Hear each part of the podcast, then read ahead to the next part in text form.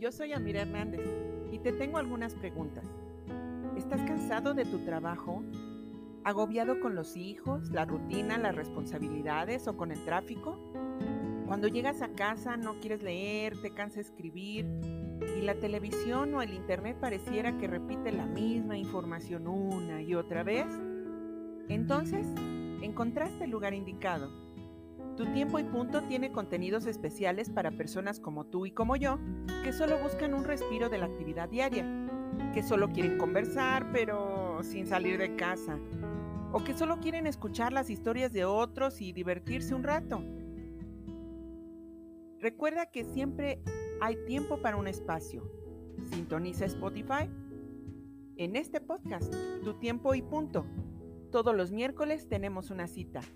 Recuerda, lo más importante es tu tiempo y punto.